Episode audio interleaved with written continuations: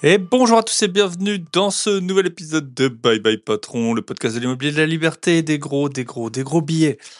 Et j'espère que les deux derniers épisodes vous ont plu. J'ai eu pas mal de très bons retours, notamment celui sur Thibaut Aimé, euh, l'ancien banquier qui nous donne ses meilleurs conseils, et également euh, sur celui avec Sophie, Sophie la déterminée, qui a passé 14 mois dans un chantier en activant le Monk Mode. Si vous ne les avez pas encore écoutés, je ne peux que vous renvoyer vers cela. Mais aujourd'hui, aujourd'hui, on part au soleil. Euh, déjà, il venait du soleil et là, il est allé carrément euh, dans the Sunshine State. On part direction les États-Unis avec Benoît. Benoît expatrié en Floride grâce à la location courte durée et principalement à Orlando. Alors ce que j'ai adoré avec Benoît, ben moi déjà j'adore avoir des invités de partout dans le monde. Euh, j'en ai eu au Cambodge, j'en ai eu en Argentine, j'en ai eu au Canada, J'en ai eu à Dubaï. Si vous me suivez depuis longtemps, j'ai vraiment essayé de faire un, bon tour du monde. J'en ai eu aussi en Hongrie. Euh, et j'en ai sûrement oublié.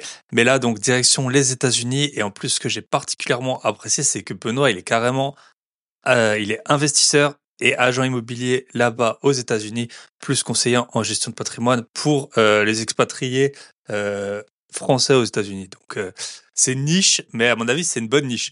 Donc voilà, vraiment, on va avoir le retour euh, d'un de quelqu'un implanté là-bas. Comment est-ce qu'il a réussi à aller euh, aux États-Unis, notamment bah, grâce à la location courte durée? Comment il a fait pour le visa? Euh, comment ça se passe avec l'intégration, par exemple, de sa fille à l'école? Tout ça, il va nous dire. Et puis on va voir comment est-ce qu'on investit aux États-Unis. Il va nous expliquer tout le process. Donc voilà, ça sent bon le soleil. si vous êtes si vous êtes dans le nord, dans l'est de la France, il fait pas encore super beau, donc c'est peut-être le moment euh, de, de prendre sa dose de soleil quotidienne. D'ailleurs, moi, je vais pas tarder à partir aux États-Unis. Euh, avant de démarrer, j'ai euh, quelques quelques petites choses à vous raconter, euh, des choses gratuites. Premièrement, en ce moment, j'ai une énergie de malade. Euh, je travaille beaucoup, je travaille tous les jours. J'ai pas mal d'épisodes d'avance, notamment parce que bah, je pars aux États-Unis. Puis j'essaie de bien m'organiser, ça fait trop plaisir. Euh, mais vraiment, je suis en super forme. J'hésite à faire un épisode sur euh, la productivité. J'ai mis quelques petits hacks de productivité et euh, vraiment, ça m'a, ça m'a vraiment changé, changé ma façon de travailler. Donc, je, suis en train peut-être de préparer un épisode. Vous me direz si ça vous intéresse sur comment je fais, bah, notamment pour sortir depuis trois ans un épisode chaque semaine, plus les épisodes de podcast privé, plus les coachings, plus mon vrai métier dans la finance, plus euh, bah, les dizaines de lots que je gère euh, ou que euh, je sous-traite, dont je sous-traite la gestion, mais dont je dois quand même m'occuper. Donc voilà, en ce moment j'ai beaucoup d'énergie, je travaille beaucoup et j'adore ça. Qu'est-ce que je voulais vous raconter? J'avais écrit deux livres qui sont disponibles sur Amazon. Mine de rien, j'en ai vendu quand même presque 1000. Donc je suis un petit écrivain, un petit écrivain, mais les livres, c'est pas du tout des bibles de l'investissement sur lesquels vous aurez toutes les infos sur toutes les lois qui changent de toute façon tout le temps, euh, ni euh, des euh, du mindset. Euh, faites comme moi, regardez, je suis génial. Euh, l'an dernier, j'ai été là, j'ai fait ça, j'ai mon lifestyle qui est fou. Vous savez, moi je suis là pour les résultats, pour l'efficacité. C'est comme ça que tous nos membres qui ont suivi et tous les membres qu'on accompagne qui ont suivi depuis maintenant trois ans nos conseils depuis quasiment trois ans, euh, les membres qu'on accompagne, ils ont tous trouvé des biens rentables, ils les ont tous euh, fait financer, ils les ont tous mis en exploitation, on a 100% de réussite, je veux dire, c'est assez incroyable. Donc ça, c'est les personnes qu'on accompagne directement euh, avec Michel. Et euh, donc les livres, c'est pareil. Il y en a tous une tonne de livres à lire qui est long comme le bras, des livres qui sont beaucoup trop épais. Moi, j'ai la biographie de Barack Obama euh, dont j'avais commencé, j'ai jamais fini, et plein d'autres livres. Là, les deux livres que j'ai écrits sont straight to the point. Ils sont juste là pour vous faire gagner de l'argent. Vous suivez ça, vous allez gagner de l'argent. C'est comme ça que j'en ai, j'ai gagné des centaines de milliers d'euros. Donc voilà, il y a juste à suivre. Si ça vous intéresse, vous tapez Bye Bye Patron sur Amazon. Ils sont disponibles. Vous pouvez les avoir en e-book ou euh, en format euh, papier. Si vous voulez soutenir le podcast, c'est en plus euh, une super bonne occasion. Mais en tout cas, je les ai mis à jour les deux avec. Euh, donc c'est les deux livres bien sûr sur l'immobilier, mais sur comment euh, gagner de l'argent. C'est pas sur comment voilà avoir le mindset gagnant ou que sais-je. Le mindset, c'était 2020, 2021, 2022. Maintenant, nous, c'est euh, on fonce les résultats, les résultats, les résultats. Donc voilà, vous allez sur euh, Amazon, tapez Bye Bye Patron et vous aurez tous les liens. Sinon, comme toujours, tous les liens sur mon site grosbillet.com. Donc voilà, ça c'était le premier truc. Deuxième truc pour les personnes, deuxième info pour les personnes qui sont euh, qui avaient pris le programme, j'ai un petit programme qui s'appelle un dossier bancaire en béton. J'ai fait une mise à jour 2024, je l'avais euh, tourné il y a un peu un peu plus d'une année. J'ai fait une mise à jour 2024 euh, tout est gratuit si vous êtes euh, voilà membre de de ce dossier bancaire en béton. C'est mon plus petit programme, il coûte même pas 50 euros. Euh, merci déjà pour votre soutien et bien sûr mise à jour gratuite, tout comme ceux qui sont adhérents du programme Bourse de la théorie au gros billet. je fais des vidéos bonus, j'en ai plusieurs de prévues, j'en ai déjà sorti. C'est gratuit, je suis pas là du tout pour encore vous réclamer, je sais pas quoi, de, de remettre la main au, au pot. Vous m'avez soutenu, vous m'avez soutenu avant, vous me soutenez maintenant. Voilà, tout ce que je fais ensuite, bien sûr, c'est offert. Je le fais avec grand plaisir, même si ça me prend beaucoup de temps.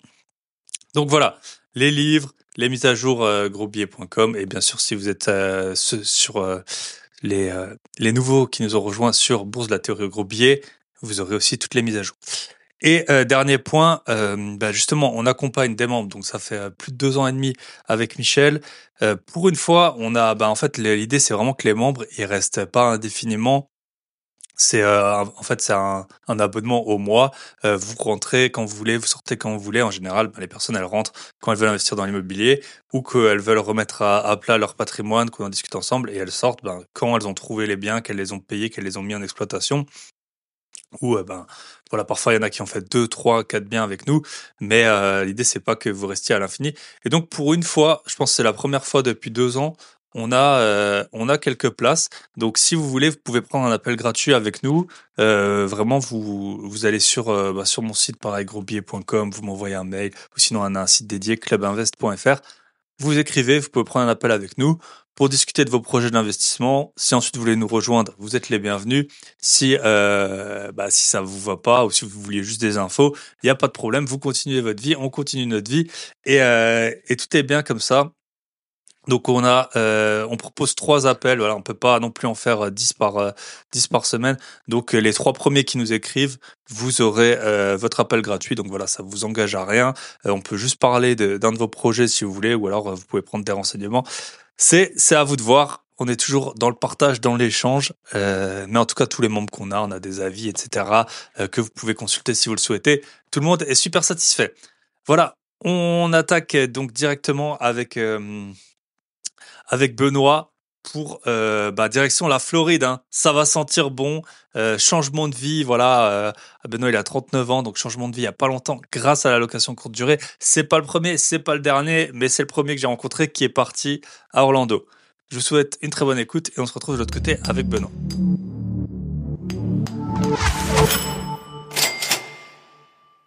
Et bonjour, bonsoir. On enregistre. Allez, on peut le dire. En général, je donne pas les dates parce que je sais jamais quand je diffuse, mais on est le 23 décembre, la veille, la veille de Noël. Euh, j'ai enlevé mon pull de Noël. J'avais un pull de Noël aujourd'hui, mais je me suis dit, on sait jamais si je mets un petit print screen euh, de la vidéo. Euh, aujourd'hui, ben, c'est pas la première fois hein, qu'on fait un épisode transatlantique. On est avec Benoît. Salut Benoît, comment ça va? Salut Thibaut, bonjour à tous. Euh, et donc aujourd'hui, bah, si tu peux te présenter rapidement, et si tu écoutes le podcast, tu sais, j'aime bien que les invités racontent un peu une expérience insolite, un job un peu ingrat qu'ils ont pu faire euh, au tout début de leur carrière professionnelle. Euh, donc voilà, je te laisse te présenter quel âge t'as, où t'habites. C'est pour ça principalement que tu es aujourd'hui invité sur le podcast. Et puis voilà, si tu as une petite anecdote pour un peu qu'on en sache plus sur ton parcours, je te laisse attaquer. Bah, bonjour à tous, Benoît, euh, 39 ans, je suis marié, j'ai une petite fille de 6 ans. Euh, je suis euh, à Orlando en Floride, donc aux États-Unis depuis juin 2022. Et euh, beaucoup de sujets sur, euh, sur mon expatriation, on va en discuter aujourd'hui. Après, pour l'anecdote, j'ai pas fait vraiment de boulot ingrat. T'as fait des études? Ouais, ouais, ouais, j'ai été en école de commerce, j'ai fait les DEC à Nice, au sud de la France. J'ai fait un UT aussi à Nice, des UT Tech de Co. super expérience. Et, euh, et après, j'ai fait aussi euh, Schema, pour ceux qui connaissent, euh, une certification euh, niveau master dans la finance avec mon employeur à l'époque, puisque j'ai été CGP pendant 10 ans en France euh, chez un, un, grand groupe d'assurance. Ok. Et en termes d'expérience, ouais, non, pour revenir sur ta question, j'ai eu des petits boulots, pas forcément ingrats, mais de ce que je me souvienne, le, le, le premier en tout cas, c'était facteur. J'étais postier pendant trois étés consécutifs. À Nice? Parce que non, à Jouan-les-Pins, mm. à côté d'Antibes parce que mon père a été postier toute sa vie. Et à l'âge de 16 ans, bah, j'ai décidé de faire des boulots d'été et, je mettais les enveloppes euh, dans les boîtes aux lettres. C'était top. bon, ça va, je ai pas, c'est pas, c'est pas. J'en ai pas, c'était pas, c'était pas, un grand. Surtout juillet août. D'ailleurs, à l'époque, mon, mon, principal objectif, c'était de finir ma tournée le plus tôt possible pour pouvoir aller à la plage. Donc, en général, je terminais à, à 11 heures. Alors, c'est plus possible aujourd'hui hein, parce que c'est privatisé, mais Mais à l'époque, la poste, c'était c'était pas un pointage comme aujourd'hui. Donc on pouvait euh, finir sa tournée et, et, vaguer à ses occupations. Donc euh, ça m'a valu d'ailleurs quelques remontrances pour la petite anecdote, puisque le, le postier que je remplaçais l'été, c'était un postier euh, à l'ancienne, on va dire. Et lui, il avait tendance à s'arrêter à tous les bistrots. Ah ouais. la tournée, il la faisait en 5 heures, alors que moi, j'avais en 2 heures. Quoi. ouais, c'est vraiment les deux, les deux clichés qu'on peut avoir. Quoi. Le sud de la France et euh, la poste. le pastis. Euh, moi, je traçais. Moi, j'étais ah ouais. focus. T'as un film là sur les fonctionnaires, euh, je sais plus, avec les chevaliers du fiel, là où ils sont fonctionnaires dans le sud. Enfin, il est assez, il est assez drôle. Bref. Ah, je l'ai pas vu. euh, du coup, qu'est-ce que tu fais aujourd'hui? Pourquoi tu es sur le podcast? Pas pour parler, euh, pas pour parler de la poste. Pas pour parler de la poste, non. voilà. Non, bah, l'idée c'était de vous partager un petit peu euh, mon expérience d'expatriation, euh, ce que j'ai pu faire en France, parce que je suis pas, je suis pas parti sans rien. J'ai quand même créé euh, du patrimoine aussi avant mon départ. Donc ça serait intéressant peut-être d'en discuter pour, euh, pour ceux que ça intéresse. Et après, bah, depuis un an et demi que je suis là, pareil, je recrée, je repars de zéro. Donc c'est un nouveau départ, une nouvelle aventure. Donc l'idée, c'est aussi de partager euh, pour ceux qui ont envie de s'expatrier, pas forcément aux États-Unis, mais ceux qui ont des idées de, de, départ. Je sais que c'est un peu la mode aussi en France avec ce qui se passe. On va parler d'actualité, mais mm. c'est pas forcément bizarre, euh, joyeux. Ouais. Même s'il y a des problèmes partout, mais voilà, ouais. je sais qu'il y a beaucoup de gens qui se posent des questions sur un départ à l'étranger, et, je serai là pour y répondre s'il y a des okay. questions. Ok. Ben on peut aller avant d'attaquer. Donc, on va essayer de concentrer pas mal l'épisode sur euh, quand même les États-Unis et puis un peu l'immobilier. Ouais. Euh, donc, on va voir que tu as dit que tu agent immobilier aux US, plus tu es investisseur aussi euh, aux USA. Mm -hmm. Peut-être en France, ton parcours, tu as acheté une bonne dizaine de biens. Tu les as achetés dans le sud. Tu es originaire du sud ou pas du tout as... Alors, je suis né en région parisienne. Mes parents habitaient Franconville, Argenteuil à l'époque. Okay. Je suis resté 5 ans là-haut, donc j'ai pas de souvenir. Mais mon père, avec la poste, il a été muté à Valoris. Donc, la ville des Potiers pour ceux qui connaissent et, euh, et rien j'ai toujours vécu dans le sud donc je, on peut dire que je suis une, okay. pas un niçois hein, parce que j'ai toujours habité à côté de Cannes Grasse mais euh, ouais le sud de la France euh, c'est okay. mon chez moi on va dire ouais, ouais. et les biens immobiliers sont là-bas effectivement j'ai commencé en 2015 j'ai mis du temps parce que j'ai commencé la finance en 2011 chez chez le leader de, de l'assurance et c'est toujours pareil cordonnier plus mal chaussé je conseillais mes clients mmh. sur sur l'investissement locatif sur sur le financement, etc. Et finalement, je le faisais même pas pour moi. Et mon épouse, euh, qui est euh, italienne, elle est très orientée immobilier. Là-bas, en Italie, l'immobilier, c'est important, ils sont tous propriétaires. Okay. Et du coup, c'est elle qui a commencé à acheter et ça m'a ça m'a déclenché. Et donc, du coup, j'ai acheté à partir de 2015 euh, ouais, une bonne dizaine de biens. Et, euh, et c'est dans et quel coin? Enfin, tu, tu dis euh, la précision que tu veux. Après, là, je pense que tu es plus en, en recherche. Ouais, non, il n'y a, pas, y a pas de, de problème. J'ai commencé en 2015, c'était sur Mougins. Mougins-le-Haut, pour ceux qui connaissent, un petit village. Euh, pas, pas, pas, très loin de Sophie Antipolis, la technopole européenne. Mmh. J'ai après continué sur le deuxième, c'était à euh, Antibes. En fait, j'ai commencé avec la, la, vente aux enchères. Okay. J'ai acheté mes deux premiers biens en vente aux enchères, adjudication, donc j'ai fait des, plutôt des bonnes affaires. Et après, j'ai continué sur plutôt la ville de Cannes. J'ai acheté une colocation à Cannes-la-Boca avec quatre étudiants hein, que j'ai toujours ça marche très bien en meublé. Et euh, avant de partir de France, j'ai voulu faire un dernier coup et je suis passé à l'étape du dessus et j'ai acheté un immeuble de rapport de 8 lots. Et, euh, Aussi voilà, dans ce toujours, coin Ouais, non, plus dans le Var cette fois. Je suis parti du côté de Draguignan. Ok. Donc, euh, parce qu'à c'est trop cher. Enfin, je suppose qu'un ouais, immeuble, non, un immeuble de rapport, c'est pas, pas possible. Même le rendement sera pas terrible, mais c'était inaccessible mmh. en tout cas pour mes moyens. Mais à Draguignan, aujourd'hui encore, hein, il y a des super opportunités. Euh, en tout cas autour de Draguignan, euh, Fayence, etc. C'est quand même peu cher pour, euh, pour la quantité de l'eau qu'on peut avoir. Même si les loyers sont plus bas, la rentabilité est, est autour de 10% assez facilement. Ok. Et la dernière, euh, le dernier investissement, c'est ma maison, puisque j'étais euh, propriétaire moi-même et du coup, j'ai mis en résidence, ma résidence principale en, en location meublée. Ok. Donc euh, voilà, on va dire qu'il y a y a une douzaine de biens qui sont là-bas, ils sont tous euh, autofinancés par le crédit, donc je vis pas grâce à ça. Hein. Mais ma fille sera bien contente dans 25 ans quand tout sera payé. Quoi. mais yes. voilà, j'ai eu la chance d'avoir une période de Toba aussi. Ouais. Ce qui est plus le cas euh, Toba et prix euh, 2015, c'était pas comme 2020. Enfin, je suppose que les. Bah, j'ai acheté entre 2015 et 2020, donc l'immobilier est quand même bien monté. Mais c'est vrai que les taux, euh, mon meilleur taux, je crois que c'est ma résidence principale, on est à 0,89% sur 25 ans, ce qui, est, ce, qui est, ce qui fait tomber les Américains de leur chaise. Hein, ici, ils ont jamais ça. ouais, ouais c'est sûr. C'est okay. vrai que c'était fou. Ah non, quand on avait les taux comme ça, bon, on sait pas trop où ça va, ça va aller. Après, il vaut mieux acheter une maison à 200 000 euros à 4% que la même maison à 800 000 à 1%. Hein. On est d'accord. C'est sûr. C'est sûr. c'est ce que, ce que les vieux, ouais, nous, euh, Allez, bon, ouais, nous que c'était 15%. Ouais, mais ta maison, c'était 6 mois de paye, alors que nous, c'est 6 ans de paye, quoi. Ouais, Euh, puis toujours pareil, un crédit, ça se renégocie. euh, Le prix Voilà. d'achat de la maison, tu le renégocies plus. c'est exactement ça. Ok. Ouais, voilà. Euh, Peut-être tu peux nous dire donc. Après, on va venir vraiment sur l'expatriation en tant que telle, mais comment maintenant c'est géré? Parce que du coup, t'es bien, ils sont quand même à. Je suis pas un expert du Sud, mais Draguignan, Cannes, tout ça. Enfin, tu peux pas avoir la même personne euh, pour Ouais, gérer non, c'est un euh, peu loin. tous les Il y a biens. une heure de route entre Cannes et- et Draguignan, en effet. Donc j'ai deux agences, euh, trois, trois agences qui s'occupent de mes biens. Alors le premier appartement, euh, il se gère tout seul parce que je l'avais acheté aux enchères, il était déjà loué, donc il n'y a pas besoin d'agence. Ça se gère tout seul. C'est la même locataire depuis euh, l'origine, donc ça se passe très bien. Le deuxième, c'est ma mère qui vit dedans. C'était un de mes objectifs, c'était de la, de la reloger et qu'elle soit dans des bonnes conditions, on va dire. Donc euh, elle, elle est, il n'y a pas besoin de gestion, hein, c'est ma mère. Et après, les, trois autres, oui, la colocation, c'est une première agence, euh, du Nord d'ailleurs, donc c'est rigolo. Après, j'ai la Draguignan, c'est une agence locale, et, et ma maison principale, pareil. Donc j'ai trois agences, et j'ai de la chance parce que les agences sont très efficaces, et malgré l'éloignement, j'ai une réactivité immédiate, comme si j'étais euh, à côté d'eux. Donc, euh, à part le décalage horaire, franchement, j'ai pas à me plaindre.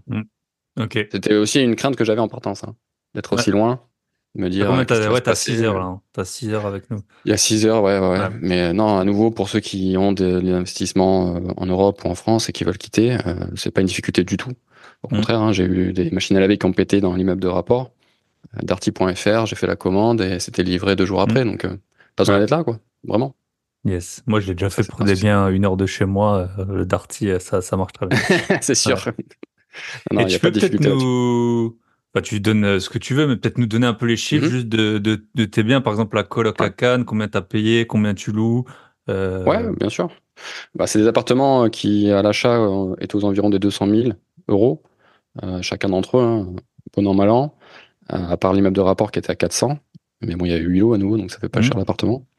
Mais euh, la colocation, oui, c'est un exemple assez intéressant parce qu'elle est à Cannes-la-Boca, c'est une ville qui se développe, donc c'est pas Cannes Centre, hein, c'est juste à côté. Mais il y a, il y a beaucoup de projets sur la ville, donc il y a beaucoup d'étudiants. C'était aussi mon choix de faire de la colocation là-bas parce qu'il y, a- y a une université qui s'est créée. Et euh, je l'ai acheté 200, je l'ai rénové intégralement pour environ 80 000 euros de travaux. Donc il vaut un peu plus, mais par contre la rentabilité, on est, on est vraiment bien parce que ça se loue 550 euros euh, par chambre. Donc du coup 2002 par mois pour un crédit à 1003. Donc il y a- il y, a un cash flow positif. Alors, ça paye la, la taxe foncière, les charges, etc. Il n'y a pas vraiment d'enrichissement, mais en tout cas ça fonctionne très bien. Si j'étais sur place, je pourrais louer euh, juillet-août en Airbnb parce que les étudiants sont plus là. Mhm. Mais euh, bah, c'est un peu compliqué avec la distance. Je vais pas m'aventurer euh, dans du Ouais, non, saisonnier. bien sûr. c'est un risque ouais. que Ouais, je vais non, pas mais prendre. Et t'as acheté quand ça? Ça, c'était en plein Covid. C'était en 2020. 2020, ouais, début 2020. Hmm. Ok. Et euh, je me souviens faire les travaux en plein confinement. Enfin, Mhm. c'était un peu, c'était un peu sportif à l'époque. C'est des mauvais souvenirs tout ça, mais, mais ouais, c'était 2020 et mis en location euh, à la rentrée euh, de la même année. Ok. ouais. Et Draguignan, pareil, 2020, mais fin d'année cette fois. Mais là, c'était déjà habitable. Les huit lots étaient habitables. Ok. Du coup, je l'ai mis en location immédiatement. Et là, pareil, 400 000 sur 25 ans à, à 1 et quelques pourcents. On va être à peu près à 2000 euros de, de, de crédit pour 3000 euros de loyer. Donc, euh, belle opération. Si, j'avais- si c'était à refaire mon expérience française, c'est peut-être un conseil aussi, c'est peut-être de démarrer plus gros. Euh, Mhm. J'étais un- peut-être un peu petit bras, bah, parfois d'expérience, on n'ose pas trop aller sur les gros projets. Ouais, Mais c'est vrai qu'il de rapport, si j'avais pu le faire plus tôt, euh, j'en aurais fait Ouais. peut-être deux, trois derrière. Quoi. Hmm. Yes. Bah bravo Ouais. en tout cas. Et donc, Merci. euh, ouais, comme quoi, parce que tu ça. vois, euh, enfin, il y a des villes qui ont plus ou moins bonne réputation et bah à Cannes, une- tu, tu te dis que tu trouveras jamais un truc, euh, tu- un truc à ce prix-là. Et là, bah la preuve que, que oui, tu peux acheter à, à Cannes, enfin et dans le Sud-Est, avec des biens qui, qui se payent tout seuls, quoi. Donc c'est Mhm. c'est très bien. Ok, bah on peut parler peut-être euh, USA. Comment euh, comment vous en êtes arrivé à, à partir là-bas?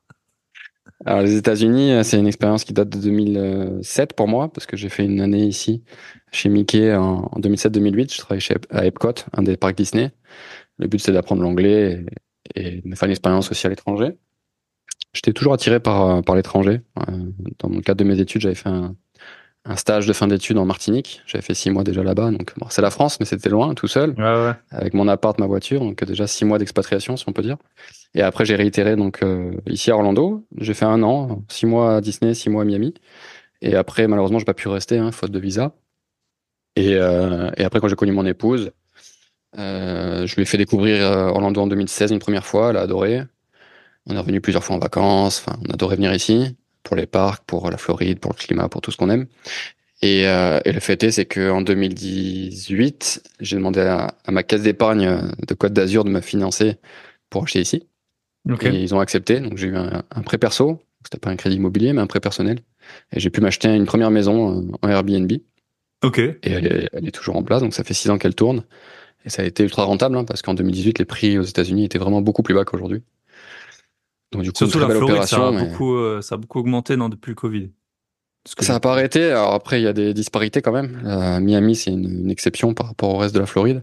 C'est devenu même beaucoup trop cher, même pour les locaux. Mais euh, Orlando, bizarrement, par rapport à la crise des subprimes de 2009, ça n'avait pas retrouvé euh, les niveaux des prix. Même si c'était 2018, c'était quasiment 10 ans après. Euh, les prix étaient encore inférieurs aux subprimes. Donc, euh, il y avait vraiment des opportunités. Tu vois. Là, ma maison, c'est une 4 chambres. Je Ouais. l'ai payé 180 000 dollars. Le prix d'un studio à Cannes. Donc, Mm. euh, donc ça, Incroyable. quatre chambres, trois salles de bain, jacuzzi à côté de Disney, ça fait rêver. Et c'était un peu l'objectif, c'était de le louer, euh, de faire une première opération ici, mais surtout d'en profiter pour les vacances. Parce que l'hôtel, mine de rien, ça coûtait pas mal d'argent à chaque fois. Et, euh, et voilà, c'était mon premier pas vers l'expatriation, c'était celui-là en fait. C'était d'avoir un bien qui soit mixte, résidence euh, secondaire et, et location, donc il se payait tout seul et on en profitait pour les vacances, donc euh, c'est top. Et là, Ça les chiffres, comme ça. ça se paye tout seul, du coup, le, bah, après, c'est, Ouais. t'as, un- crédit beaucoup plus court, je suppose, et avec des taux, Ouais, euh, exact. C'est élevés. 15 ans, prêt Ok. perso. 15 ans, ouais, quand même taux, pas mal. alors, il, il était pas dégueu à l'époque, c'était un taux à 2,9%, alors que les taux normaux étaient à 1%, mais c'était un prêt Mhm. perso à nouveau. Donc le banquier m'a fait confiance et euh, non, non, ça se paye tout seul. Il y a à peu près 1000 euros de mensualité et, et ça se loue euh, 5-6 000 dollars par mois, mais il y a beaucoup, beaucoup de charges. Donc c'est pas ce que je garde dans ma poche. Ok. Mais, euh, mais non, ça se paye tout seul. Donc c'était une très, très belle opération. Aujourd'hui, les prix ont doublé, enfin plus que doublé même. La même maison, elle coûterait euh, 400 000. Donc du coup, euh, réitérer. pendant 10 ans, il s'est rien passé, et puis, euh, et Ah, puis là, en explosé, 4 ans, ça. Bah, surtout ça depuis 3 ans, 3-4 ans. ouais, c'est- fait- Ok. Ah, Il y a un boom avec le Covid. C'est vrai qu'il y a beaucoup de Californiens, New-Yorkais qui veulent venir en Floride. Du coup, ils arrivent avec le portefeuille euh, chargé. Parce qu'ils revendent leur penthouse à New York à des millions et ils arrivent ici, Mhm. euh, c'est pas cher. Donc, euh, ils achètent tout cash sans négocier. Et il y a même des surenchères. D'ailleurs, pour la petite histoire, pendant le Covid, j'avais un, un collègue agent immobilier à Miami. Les gens se battaient pour acheter les biens. C'est-à-dire qu'ils offraient des Rolex à l'agent immobilier. Il y en a un, il a une Aston Martin. Ah ouais, carrément. ouais. C'était tellement la folie que les gens ils surenchérissaient sur les biens et ils filaient des cadeaux aux agents quoi. Ah ouais. C'était une période Ah, de, la- de fou. C'est pas IAD à, à Belfort, quoi. T'es pas agent IAD à Belfort. Non, c'est pas le porte-clés IAD qui fait la différence, c'est la Aston Martin. Bah, ça c'était. Miami, hein, c'est particulier, ouais, c'est un micro marché. yes. Donc ça a commencé comme ça. Ouais. Ouais, ouais, c'était mon premier pas ici. Après donc on a on a réitéré. Donc euh, on a racheté un bien là, cet été euh, dans la même résidence. Alors, euh, on est passé de 4 chambres à deux chambres avec un budget deux fois plus gros.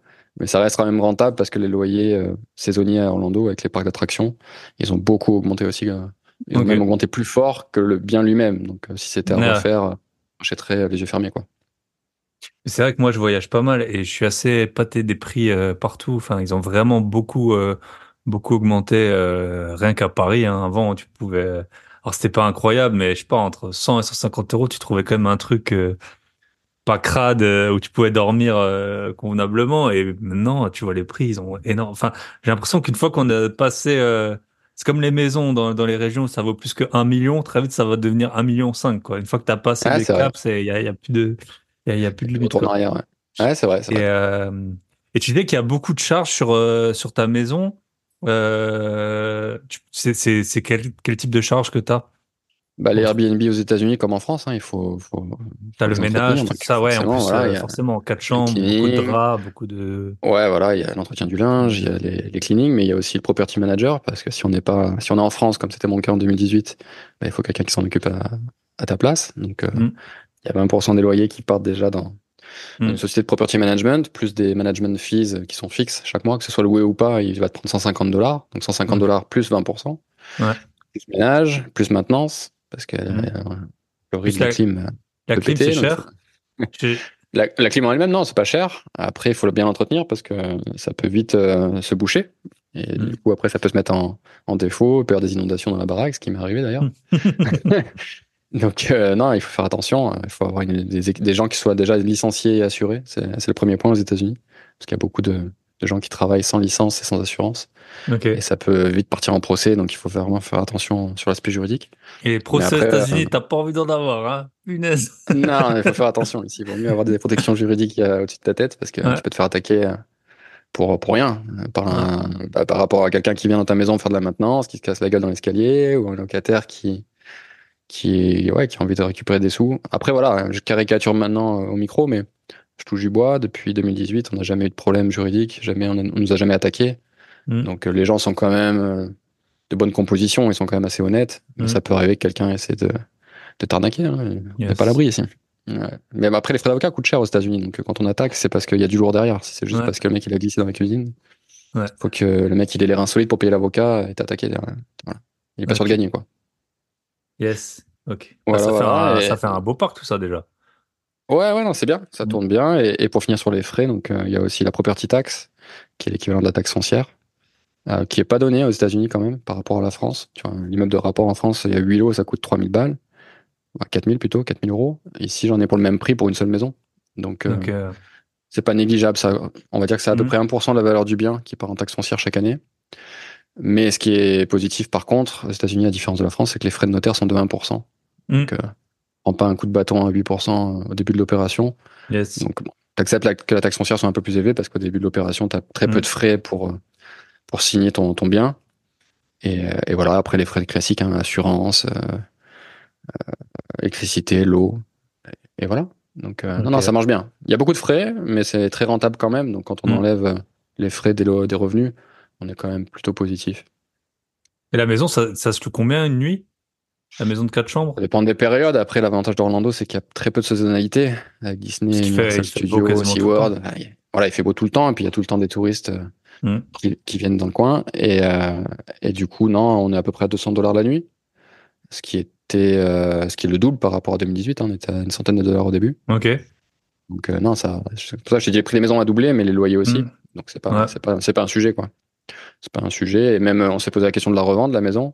Et au final, quand on voit ce que ça rapporte, euh, Mhm. même si ça fait x2, on la garde, quoi. Yes. Ouais. Et euh... ah, parce que moi j'avais été en Floride, c'était ça date, hein, c'était en 2017 je pense, 2016. Ouais. Et j'avais pas trouvé, enfin je trouvais que c'était vraiment, je sais pas, par rapport aux autres- au reste des États-Unis, c'était pas très cher en tout cas à l'époque, enfin que ce soit les logements et aussi les et aussi les bah, les restaurants et tout. Enfin je trouvais que c'était beaucoup moins cher que Ah, ça a changé, ouais. ouais. Ça a bien changé. ouais. J'ai connu changer. cette période. Ouais. Ouais, non, aujourd'hui, c'est enfin, vraiment par rapport à la France. Je sais que les Français se plaignent de l'inflation. Ouais. Mais euh, depuis qu'on est arrivé, en tout cas depuis euh, ouais, 2022, bah, l'inflation aux États-Unis, tu la, tu la vois, hein, ça a explosé. Vraiment, tu vas à Mm. Publix, euh, on va dire Intermarché pour les Français, Mm. et tu fais deux trois courses, t'as vite, euh, t'en as vite pour 100, 100 dollars alors que t'as rien acheté, t'as deux sacs dans tes mains, quoi. Donc euh, Mm. non, non, ça a explosé. Les restaurants, euh, le seul truc qui reste accessible ici, c'est l'essence par rapport Ouais. à la France. Mais euh, autrement, non, c'est vraiment le niveau de vie euh, aux États-Unis est quand même très élevé. Mm. Et il faut justement pour ceux qui veulent s'expatrier, il faut quand même avoir des bons revenus tous les mois parce que sinon les économies sont vite consommées. Tu dirais qu'il faut combien pour une famille euh, Pour venir pour en, habiter ici, en Floride, ouais. ça dépend. Il faut un capital de départ parce qu'il y a toujours des frais fixes. Mm. Bah, les frais d'avocat déjà pour avoir un, pour avoir un visa.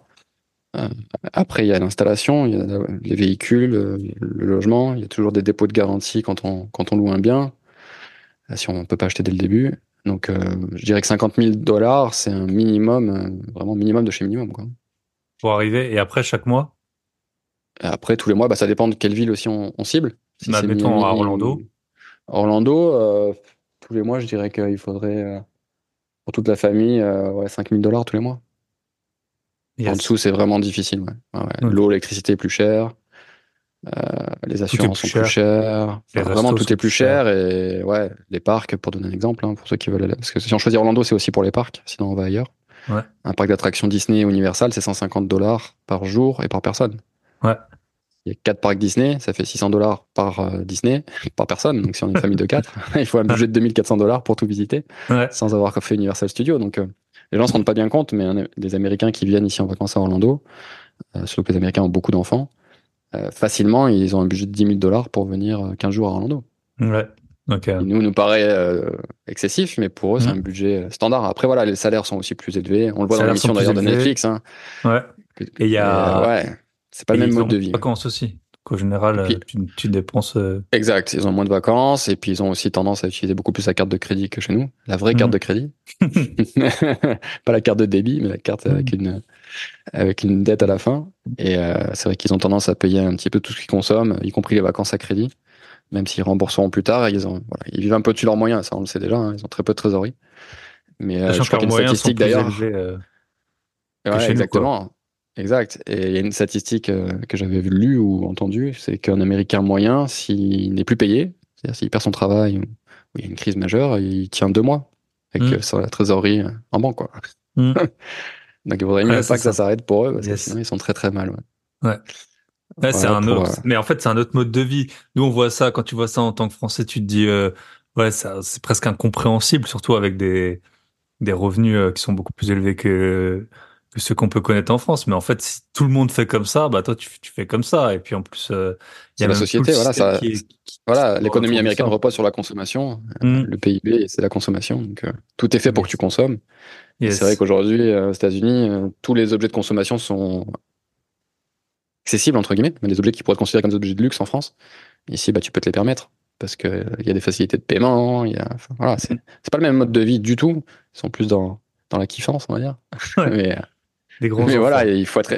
C'est bien quand t'es européen, quand t'arrives ici, parce que du coup, tu, tu vois un petit peu le, le mauvais côté de la chose. Mm. Et du coup, tu, voilà, tu, tu mets de l'argent de côté dès le début et, tu, tu anticipes euh, les problèmes parce qu'il peut y en avoir ici. Enfin, la société Ouais. américaine, elle est, elle est géniale, mais c'est vrai que ça peut vite basculer d'un côté comme de l'autre. Moi, je vois, par exemple, moi, j'ai travaillé euh, souvent avec des Allemands qui sont assez, enfin, je sais pas si c'est le mot euh, Radin. ou économe, mais voilà, ils détestent dépenser. C'était le genre à revendre leurs tickets restaurant, tu vois, des trucs comme ça.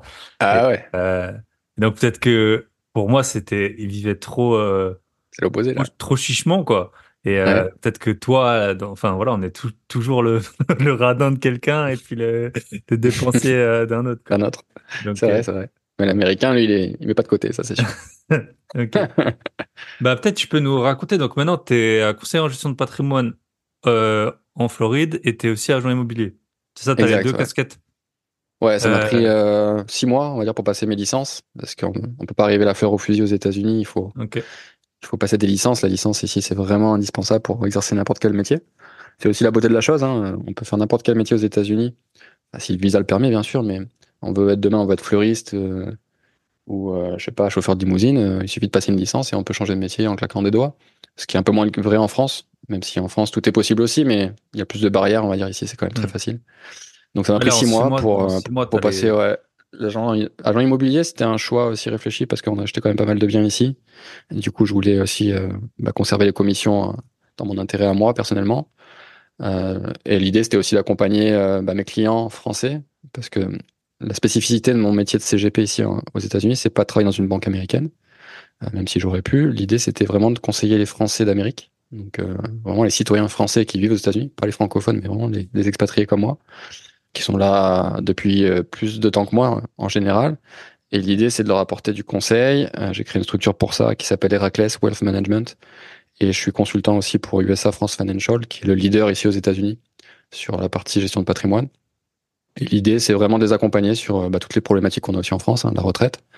Euh, encore plus, parce que si les gens ne la préparent pas beaucoup, bien que le- la retraite de base américaine soit plus élevée que la retraite euh, française, ils ont quand même des, des- des dispositifs aussi performants, mais aussi euh, on les accompagne sur bah, comment épargner son argent euh, efficacement, euh, tout ce qui est succession. Alors, succession, c'est pas trop un sujet aux États-Unis. À la différence de ce que je faisais en France pendant 10 ans, ici les droits de succession ils commencent à partir de 13 millions de dollars de patrimoine. Donc euh, ça concerne les très très riches. En Mhm. France, à partir de 100 000 euros, euh, si on a la chance Mhm. d'être un enfant, euh, bah, ça commence à faire mal. Mhm. Donc c'est un sujet un, un peu moins fréquent, on va dire. Et après, euh, tout ce qui est aussi euh, enrichissement personnel avec des effets de levier, euh, ce que ce soit le crédit IMO, comme on peut faire en France, mais aussi le crédit financier. Euh, La différence aussi euh, États-Unis-France, c'est qu'ici on peut emprunter sur son propre argent, donc on tombe bien son banquier, euh, ce qui n'est pas le cas en France. En France, vous avez une assurance vie, euh, on vous fait pas un financement, on vous fait un nantissement et vous pouvez emprunter derrière. Ça c'est possible, mais vous pouvez pas avec le même organisme euh, emprunter. Dépenser 100 000, vous déposez 100 000 chez AXA, AXA va pas vous faire un crédit pour acheter autre chose. Ici c'est moins vrai, vous pouvez placer de l'argent et derrière faire une ligne de crédit de 80% de la valeur du, du placement et, et acheter euh, ce que vous voulez. Comme un, comme un crédit lombard un peu. Enfin, en France, Un peu comme un crédit lombard, ouais. Ouais, exactement. C'est vrai qu'en France, c'est moins fréquent. hein. Ça, ça concerne vraiment les Mhm. très très riches. Ici, n'importe qui peut le faire. Et on est sur des taux en plus qui sont inférieurs au taux de marché. Tu Ok. places l'argent et tu as 5% sur 30 ans, alors que le taux du marché, il est à 9. Donc c'est plus intéressant de faire comme ça, tu vois. Donc voilà l'idée. Et, euh, et ce qui est bien avec, euh, avec cette clientèle que j'ai choisie, c'est que bah, j'ai quand même 10 ans d'expérience derrière moi sur, euh, sur la France euh, en tant que CGP. Donc du coup, j'ai encore toutes mes, mes facultés à conseiller les gens des deux côtés de l'Atlantique. Savoir qu'est-ce qu'on Mm. déplace, que le livret A, on le laisse, l'assurance vie en France, on la laisse, on la récupère. Ouais, parce que du coup, vois, de, de français, jongler un peu sur les deux. ouais. Il y a vraiment beaucoup de spécificités. ouais. Euh, Il y a, bah déjà, il y a un accord, euh, un traité euh, entre les deux pays, donc il faut connaître aussi la partie fiscale. Et, euh, et voilà, c'est pas évident. C'est pas Bank of America ou Chase, qui sont les deux banques majeures aux États-Unis, qui vont conseiller nos, compatriotes parce qu'ils savent pas faire. Ils savent Mm. pas faire, ils connaissent pas du tout les lois fiscales en France et, et c'est pas leur métier de toute façon. Mm. Donc voilà. Ok, intéressant.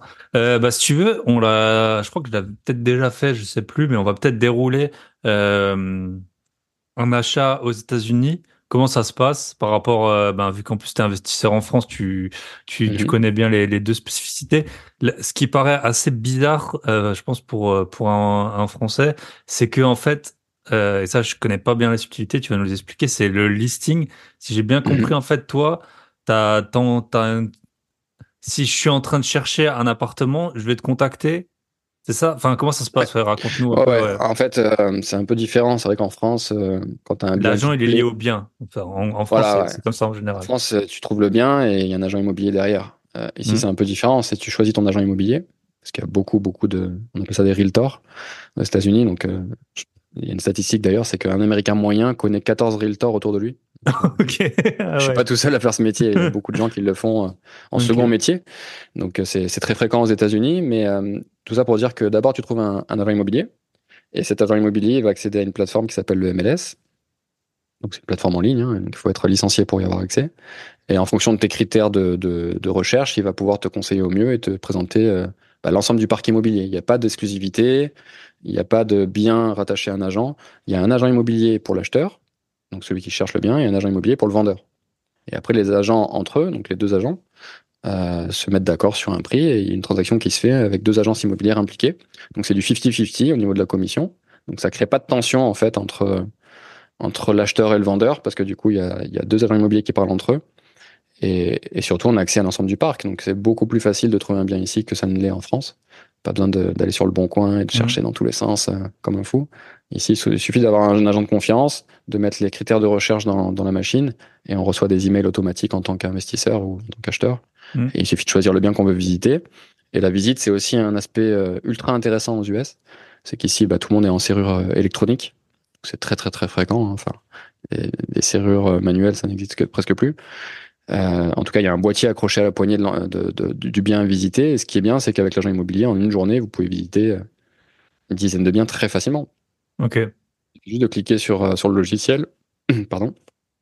Et après, vous avez des codes qui ouvrent la boîte à clés et vous rentrez dans le bien. Mhm. Donc, sans même avoir réservé la veille, le jour même, à 5 minutes, euh, vous passez devant un bien, un bien qui vous plaît, vous cliquez sur, sur l'appli et vous rentrez dans le bien.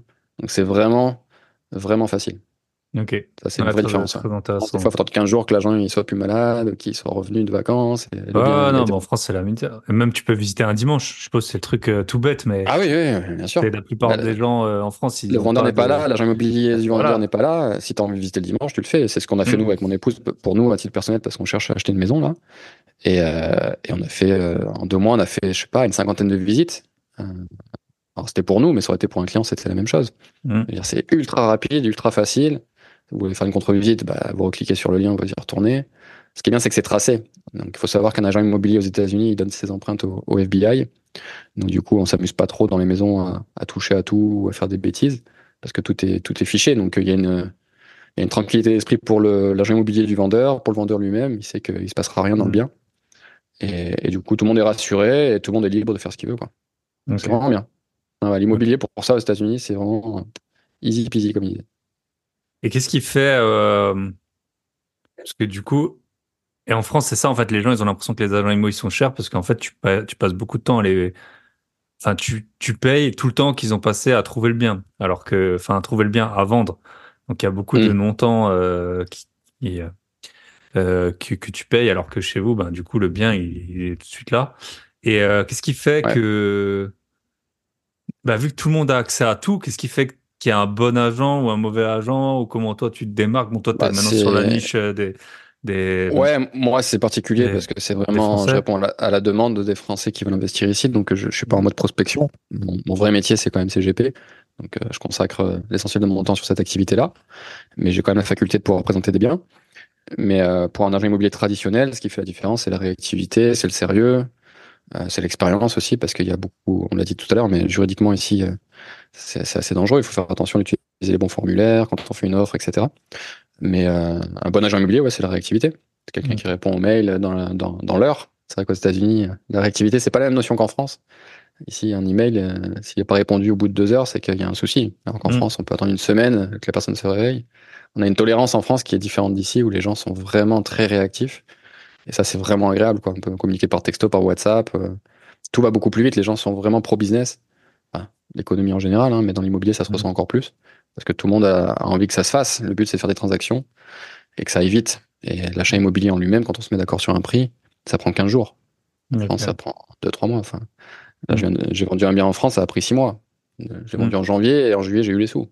Donc, euh, pour diverses raisons, hein, mais ça, ça, ça n'arrive pas qu'à moi. Ici, en 15 Mm. jours, si vous achetez cash, vous êtes propriétaire, vous avez les clés. Quoi. Ok. Mm, mm. Non, Donc là, j'ai, donc là, j'ai visité, j'ai euh, j'ai trouvé un bien. Euh, donc toi, tu es là en même temps que forcément tu fais visiter.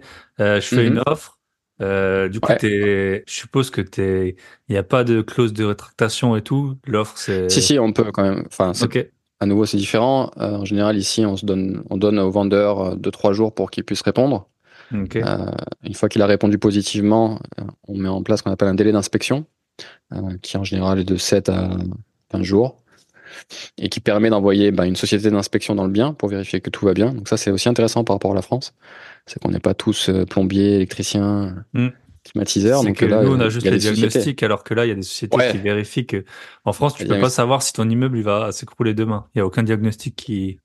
Ouais, voilà, exactement. qui ça, même parler de la structure, c'est le bien lui-même, c'est-à-dire qu'un peu comme une voiture avec un contrôle technique, euh, le diagnostiqueur, euh, il va rentrer dans le bien, il va allumer euh, le lave-vaisselle, il va faire tourner la clim, euh, il va tout vérifier, Mm. tout, point par point, chaque prise, chaque interrupteur, chaque lumière, chaque fenêtre, et il vous rend un rapport à la fin d'une centaine de pages. Et bon, ça coûte 400 dollars, donc c'est pas c'est pas très onéreux. Alors c'est pas obligatoire. hein. On peut Ouais, faire le choix ça, tu peux. En fait, c'est marrant parce que j'ai eu un ami au téléphone euh, que j'avais pas eu euh, depuis longtemps, qui habite à Washington, et il a acheté une maison. Il m'a dit que c'était hyper tendu le marché et que du coup, pour avoir la maison, il avait dû renoncer à ça, qu'il y avait eu des, des surenchères, mais qu'il y avait eu quand même une pré-inspection. Il m'a expliqué, en tout cas. Enfin, il est pas du tout. Ouais. Enfin, il est pas trop dans dans l'IMO, quoi. Mais il m'a raconté un peu l'achat de sa maison. C'est un risque. C'est un risque parce qu'il y a Mm. des choses qu'on voit et des choses qu'on voit pas. Mm. Euh, après, ça dépend de l'année du bien aussi. Mm. Si on achète un bien qui est tout neuf, euh, qui a, qui a moins de 5 ans, il est aux dernières, aux dernières normes, donc euh, le risque est faible.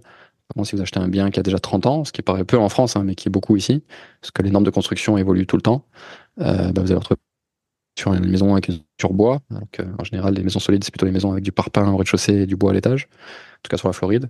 Donc c'est vrai qu'il faut... Un inspecteur, ça coûte 400 dollars, c'est c'est peu cher payé Mm. pour avoir vraiment une synthèse de son bien. C'est toujours agréable de savoir euh, qu'est-ce qui marche, qu'est-ce qui marche pas dans le bien, même si on l'achète, hein, Mm. pour pouvoir le réparer par la suite. Euh, ou au contraire, même si quelque chose ne va pas, ça permet aussi de renégocier le prix de vente avec le vendeur en lui disant Attends, il y a une fenêtre qui est pétée. euh, Mm. Finalement, c'est pas 200 000, la- l'offre c'est 198 000 parce que faut, la fenêtre, il faut la réparer. Donc ça peut me permettre aussi de renégocier euh, avant la signature finale du bien. Ok. Mm, mm. Ah bah, intéressant. Mais ça prend Et, 3-4 euh, heures, donc c'est pas, pas très ouais, compliqué à mettre en place. Je pense qu'en France, si ça existait, quasiment tout le monde paierait à ce prix-là. Ah 400 ouais, ouais, bien euros. sûr, Euh, c'est un, faible risque. Mm. C'est toujours intéressant et c'est très bien fait. Il y a des photos, c'est très documenté. Mm. Il, y a, un- il y a la personne qui vient, elle a un petit drone, elle vérifie la toiture. Enfin, Mm. c'est vraiment très très bien fait. Enfin, c'est des professionnels. Et, euh, et ce qui est bien, c'est de ce délai d'inspection, donc euh, de, de 7 à 15 jours, il permet à l'acheteur de se rétracter sans aucune raison. C'est-à-dire qu'on fasse une inspection ou pas, mais ça s'appelle un délai d'inspection, mais on n'est pas obligé de faire l'inspection. Mais en tout cas, pendant ce délai-là, euh, l'acheteur peut se retirer de, de l'offre euh, sans aucune pénalité et sans aucune justification à donner au vendeur. Ok. Mm, mm. Et donc ensuite, et ensuite tu, donc c'est un avocat. Hein. C'est pas, y a pas vraiment de notaire, non. C'est un avocat qui Ouais, fait. on appelle ça une title company. C'est vrai que c'est pas Ouais. vraiment un notaire. Euh, en tout cas, le mot notary, euh, c'est c'est pas du tout le même métier.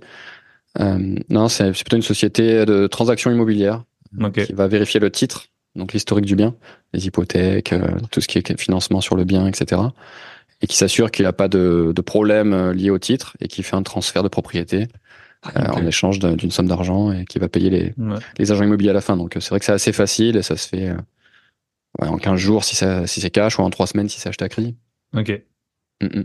Et donc, euh, et en tout, ça coûte combien les agents, les notaires et tout ça? Quel pourcentage du bien à peu près? Bah, les agents immobiliers, c'est ça dépend de, de ce que l'agent a choisi comme taux euh, au départ. On va dire entre 4 et, et 6% En Alors, C'est tout. 2 pour chaque du coup. Ouais. Si c'est 4 Ok. c'est 2 et 2. Euh, un pour l'agent immobilier de l'acheteur, un pour l'agent immobilier du vendeur. On va dire ouais, 4 pour 4-5% donc c'est à peu près similaire à ce qu'on peut avoir en France. Après, euh, les frais de l'achat sont très faibles parce que c'est quasiment que le vendeur qui va payer tout ce qui est euh, frais de transaction. Donc on va, on parle de quelques centaines de dollars pour l'acheteur pour acheter le bien, donc c'est vraiment très faible. Il n'y a Et pas de frais de notaire de 8%, Ok. je répète. Et le vendeur Il paye combien Le vendeur, il va avoir euh, ce qu'on appelle des closing costs. Euh, c'est surtout l'assurance du titre, parce que le titre de propriété, il est assuré. Si jamais il y avait un souci juridique par, par la suite, au moins le- il y a une assurance qui se déclenche. Et on va dire que ça coûte. euh, ah, attends, je réfléchis parce que j'ai vendu un bien il y a trois mois. Ça m'a coûté sur un bien à 519 000, j'ai dû payer 35 000. Donc il y a quand même des frais lourds. Ouais. Là, c'est Ouais. plus lourd. Bah, il y avait les... Quand je dis 35 000, c'est pas les frais de, de closing, c'est avec les frais d'agence inclus, parce que c'est le vendeur qui paye les frais d'agence. Ok. Et Donc en tant qu'acheteur, vous ne payez pas les agents immobiliers, c'est le vendeur qui les Donc fait. sur votre place. 500, tu avais à peu près 20 000, euh, 20 25 000 de, de de frais frais de commission d'agence, exact. après, et après, euh, 10 000. de- Et le reste. Après 10 000 ouais, de closing cost, euh, de frais divers, ouais, exactement. Ok, top. Euh, donc le crédit, tu peux nous expliquer un peu euh, Il y a une histoire de credit score. Je sais que tu as des gens, enfin, je connais pas du tout, euh, mais je sais qu'il y a des gens, ils, doivent, Mhm. ils achètent des canapés à crédit pour ensuite pouvoir mieux emprunter pour la maison ou je sais pas. Euh, ouais, dans le beau, score, c'est un sujet euh, euh, la, important la aux États-Unis. garantie, euh, à quel point tes revenus ils sont importants par rapport à, enfin de, de ce que j'en sais. Je suis pas du tout euh, expert, hein, donc tu, me- tu me contredis ici. En gros, la garantie elle est sur le bien. Euh, toi, tu peux laisser les clés et te casser. euh, Enfin, en tout cas, ce qu'on voit dans les films, sans euh, sans que tu sois caution vraiment comme on peut l'être euh, comme on peut l'être en France, que c'est c'est vraiment comme ça. Comment ouais, comment ça se passe quoi pour euh, Quand tu loues le bien, tu veux, tu veux dire? Non pour euh, pour acheter. Ah, pour acheter un bien? Ouais. Est-ce que tes tu revenus sont vraiment importants ou c'est plutôt la valeur de la maison par rapport à ce que tu payes? Ah, d'accord, pour emprunter. ouais. Ouais. Euh, ça dépend. Ça dépend des établissements bancaires. Euh, Ce qui est sûr, c'est qu'il faut avoir des revenus, euh, on, va dire, on va dire à peu près trois fois supérieurs au crédit, un peu comme en France. Le taux Mhm. d'endettement ici, il est aux alentours de 30%, le taux maximum. Euh, donc il faut avoir euh, trois fois les revenus par rapport au, au futur crédit. Euh, crédit qui en ce moment est à 9% aux États-Unis. Enfin 8-9, ça redescend un peu. Mhm. Euh, Dans les meilleurs meilleurs dossiers, on peut descendre jusqu'à 6,7%. Euh, ça redescend. Les taux d'intérêt, euh, c'est un, sujet aussi important, mais c'est vrai quand je suis arrivé en 2022, les taux étaient déjà à 6 ou 7 ici. Mm. En France, ils étaient encore à 2 ou 3. Et c'est vrai que ce qui arrive aux États-Unis arrive après en Europe. Donc la tendance euh, Il ici, y a toujours à peu près 2 3 2-3% quand c'était quand c'était Ouais, 1 en France, c'était à peu près 3 aux US, Exact, je pense. ouais. hein. ouais 4-5, c'était un bon taux déjà à l'époque. Mm. Après, non, le, le bien lui-même, la valeur, elle est prise en compte quand même. Parce que si jamais la personne fait défaut, le bien est saisi. Mm. Donc euh, c'est vrai que la- le banquier va quand même s'assurer avec un appraisal, c'est-à-dire une, une estimation euh, de savoir quelle est la valeur réelle du bien avant de, avant de prêter. En sachant que l'appraisal, c'est un coût. Donc c'est aussi... euh, il, faut, il faut pouvoir l'assumer, ce coût-là, pour l'acheteur. Mais euh, c'est assez similaire à la France quand même, les crédits. Euh, la différence, c'est qu'ici, on peut l'acheter sur 30 ans. En France, c'est plus possible. Donc on a quand même des, des mensualités un peu plus faibles à taux équivalent. Euh, après, qu'est-ce qu'on peut dire par rapport au crédit? Et ce crédit score là, comment ça se passe du coup? Ouais, toi t'avais pas de crédit score par exemple, non, je pense. Quand Alors moi, je l'ai démarré euh, si avant que j'arrive, parce que j'avais déjà un numéro de sécurité sociale, comme j'avais travaillé chez Disney Mm. à l'époque. Donc j'avais un numéro de sécu, donc j'avais commencé déjà à, à le créer. Après, le crédit score, pour moi, personnellement, il a pas trop d'intérêt pour l'instant, parce que j'ai pas financé euh, les biens que j'ai ici. Mm. Euh, Donc euh, c'est une chance, mais c'est vrai que le crédit score, il est indispensable si on veut un bon taux. Ça va de 400 points à 850 points. Euh, donc c'est calculé tous les mois. C'est fonction des, des habitudes de consommation des gens. On regarde un petit peu bah, le niveau de dépense sur chacune des cartes de crédit, parce que chaque carte de crédit a un, a un plafond, une limite de dépense. Quand tu prends une carte de crédit euh, à ta banque, on te dit bah voilà cette carte de crédit, euh, tu peux euh, dépenser jusqu'à 3000 euros, 3000 dollars par mois. Euh, bah, il vaut mieux ne pas utiliser les 3000 parce que sinon ton crédit score il va pas évoluer positivement. Il vaut utiliser, vaut mieux utiliser moins de 30% de ce qu'on te, ce qu'on t'octroie. Ok. C'est pour ça que les gens ont il faut beaucoup quand de même cartes de crédit. servir un peu. Voilà, il faut s'en servir un peu, mais pas trop. Donc c'est pour ça qu'il vaut mieux en avoir beaucoup des cartes de crédit qu'une seule. Ok. Parce que sinon t'es vite euh, au-dessus des 30%. Et, euh, et plus t'as de cartes de crédit, et mieux c'est t'es noté. Moins tu les utilises, mieux t'es noté. Euh, si tu fais un leasing sur ta voiture et que tu le rembourses tous les mois et que t'as jamais de retard de paiement, mieux t'es noté. Donc, ce, qui, ce qui fait vraiment le crédit score, c'est voilà, rembourser ses dettes tous les mois, euh, ne pas trop dépenser sur chacune des cartes, euh, avoir du leasing, euh, montrer qu'on est un bon payeur, et, euh, et aussi l'ancienneté. C'est-à-dire un crédit score qui a un an et un crédit score qui a 20 ans, bah forcément il y aura une grosse différence. Ok. Donc, C'est vrai que les Américains sont avantagés par rapport aux étrangers, parce que Mm. depuis l'âge de 16-18 ans, ils ont une carte de crédit, donc forcément, euh, arrivé à la trentaine, ils ont facilement 800 points, ce qui n'est pas d'un expatrié qui va arriver avec 600 points au début. Ok. Mais voilà, mais 600 points, c'est c'est suffisant pour démarrer sa vie ici. Après, c'est vrai que les conditions de prêt sont un peu moins favorables, mais plus le crédit score augmentera, et plus on peut renégocier son taux aussi avec sa banque. C'est un jeu rigolo, ouais. C'est vrai que c'est ouais. c'est différent de la France pour Ouais. ça. Ou en France, Yes. euh, on n'a- pas du tout cette notion-là, mais le crédit score, je trouve ça bien, euh, personnellement. Bah, au moins, c'est transparent. Enfin, tu, tu connais ton, ça tu connais. aussi à gérer un budget. Ouais. Il y a des gens qui n'ont pas fait d'études ou qui n'ont pas un environnement amical ou familial euh, orienté euh, gestion euh, de ses finances. Et du coup, bah, le crédit score, il t'oblige quand même à être un, un bon payeur et à, à honorer tes dettes et à faire attention à ce que tu dépenses, de pas surconsommer. Yes. Donc, je trouve ça pas mal. Après, euh, voilà, il faut connaître comment ça, comment ça fonctionne, c'est toujours pareil, mais Mm. quand on connaît les rouages, après, euh, c'est pas, c'est pas une difficulté en tout cas. Ok, top. Ouais. Et ensuite, euh, admettons que tu veuilles louer. euh, je sais que ça va. Pareil, il y a, aussi une aussi. sorte. Il y a une sorte de registre, non, des, lo- des, des locataires ou quelque chose Bah, comme ça. Ouais, il y a, il y a- effectivement, il y a un registre euh, qu'on peut consulter en tant qu'agent immobilier en ligne qui permet d'avoir une photo de, de la personne, de savoir un petit peu son historique. Donc, si, si on a envoyé le shérif chez eux, c'est mauvais signe. Mm. Mais euh, on arrive à savoir très facilement euh, ce qu'a fait la personne par le passé. Donc, c'est pour ça aussi que les gens sont plutôt sérieux euh, quand ils louent un bien parce qu'ils n'ont pas envie derrière de se Mhm. retrouver euh, bah, à la rue. Parce que si c'est le cas, euh, derrière, ça va être très compliqué de Ouais. retrouver un propriétaire qui, qui leur louera un, un deuxième bien. Donc, Et même euh, si tu as fait une connerie en dehors de de l'IMO, quoi. Tu peux, si tu as Ouais. roulé euh, ivre, par exemple, ça peut non, pénaliser. ça, ton- ça, ça, c'est privé, donc un agent immobilier n'aura pas accès à ces informations-là. Mais euh, c'est ce qu'on appelle un background check. Mais euh, non, tout ce qui est relatif à, à sa vie euh, de locataire, oui, ça, ça sera, ça Ah, sera la noté. vie des locataires. Ok. Mais après, tout ce qui est euh, Privé, ça, ça, ça, ça, ok, ça, ça. confidentiel. ouais. D'accord. Mm.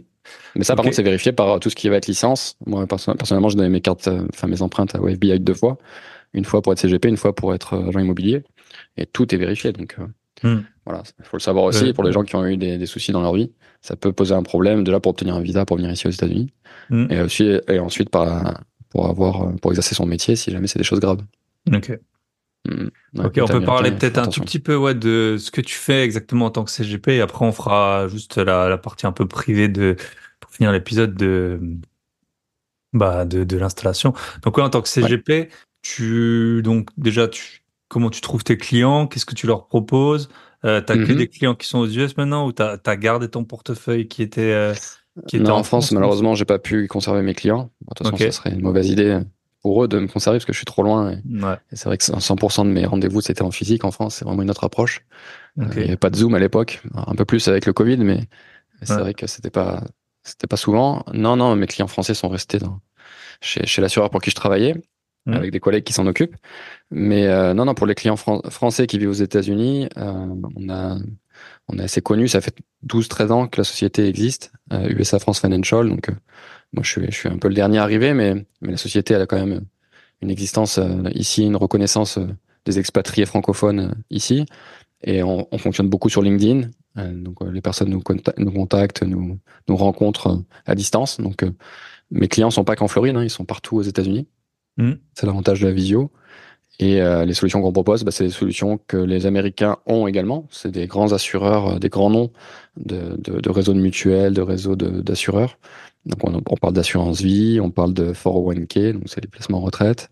On parle de euh, capital annuity, donc tout ce qui est placement pour aller chercher des taux d'intérêt garantis à vie. Euh, on parle aussi de euh, income annuity, donc là c'est différent, on cherche des revenus à vie. Donc un peu comme, en- comme je le faisais en France, hein. c'est vrai que les, les noms des produits changent, mais les projets sont les mêmes, c'est des projets de, de vie, euh, que ce soit à court, moyen, long terme, euh, épargner, prendre sa retraite ou, ou transmettre son patrimoine. C'est les mêmes projets, euh, c'est le même travail.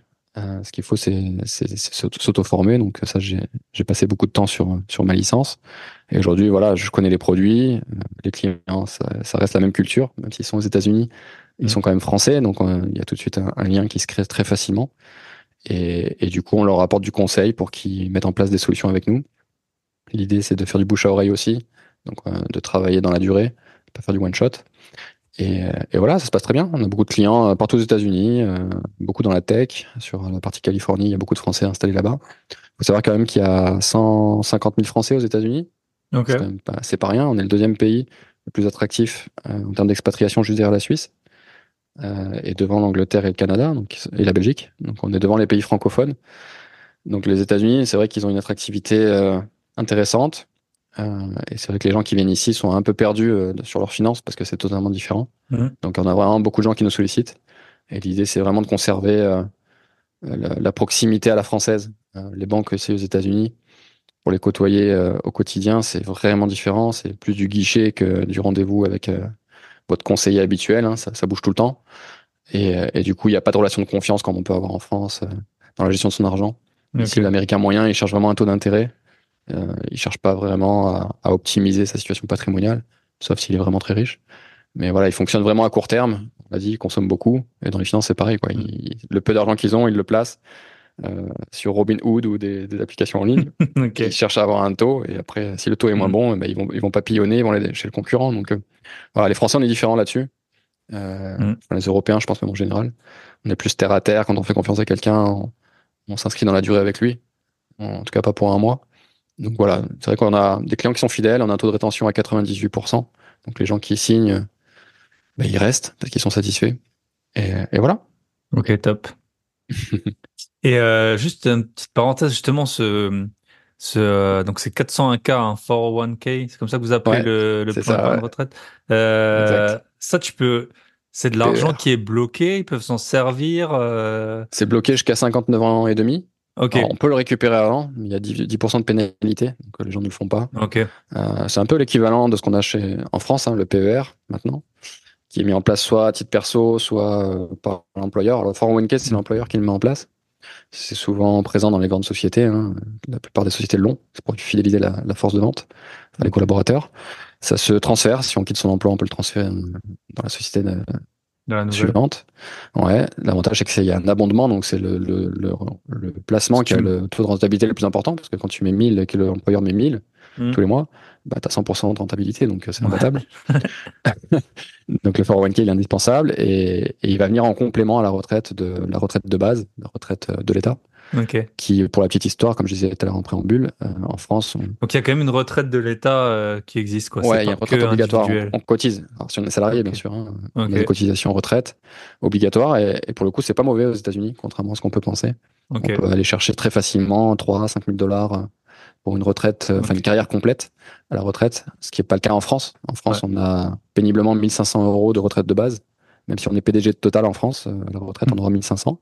Après, il y aura les retraites complémentaires qui vont aider, les parachutes mmh. dorés, etc. Mais, mais, la retraite de base est très, très basse. Ok. Ah bah comme quoi, on te fait bien de faire un épisode sur, euh, sur les États-Unis parce que bah, on tord le coup à des idées, à des idées reçues et puis. Euh, ouais, ouais c'est vrai que la retraite aux États-Unis, si elle, enfin, si elle est préparée et, et, si on travaille toute sa vie euh, en tant que salarié, il n'y aura pas de difficulté. Après, il y a toujours des contre-exemples.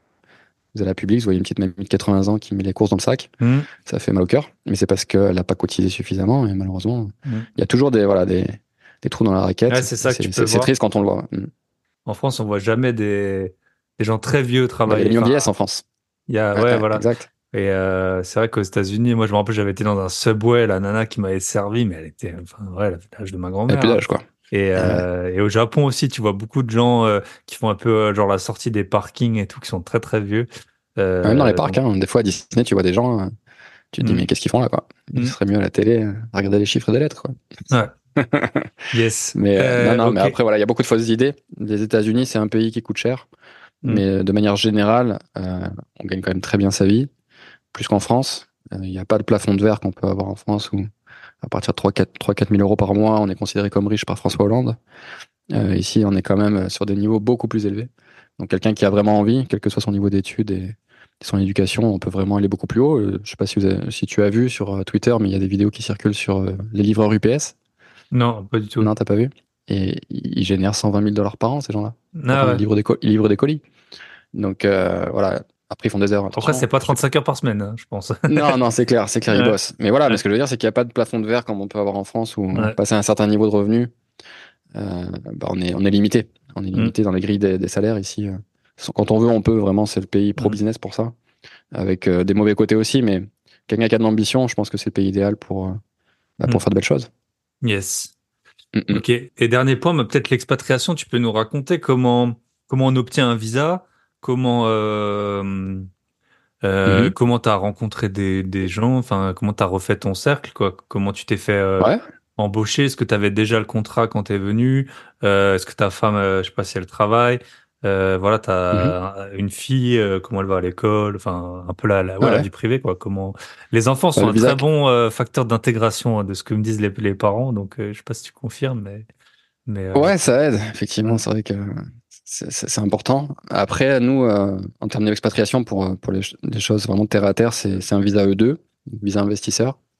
Euh, c'est souvent le cas d'ailleurs sur les Français aux États-Unis. mhm. Donc il faut créer une société, euh, avec un avocat, hein, on vous explique tout, mais l'idée c'est quand même d'investir déjà des sommes d'argent ici, dans le métier que vous aurez choisi, pour montrer que vous allez créer de la richesse pour le pays et que vous êtes attractif pour l'oncle Sam. Euh, c'est un visa qui, euh, qui dure 48 mois, ils viennent de le remonter là, il, il était à 25 mois, il vient de repasser à 48. Euh, donc c'est un visa investisseur, donc euh, c'est renouvelable tous les 48 mois du coup. Et chaque fois, tu dois réinvestir une somme pour. euh, Pas forcément réinvestir, mais respecter déjà le business plan initial, c'est-à-dire montrer à l'État américain que tu as respecté ce que tu avais dit initialement.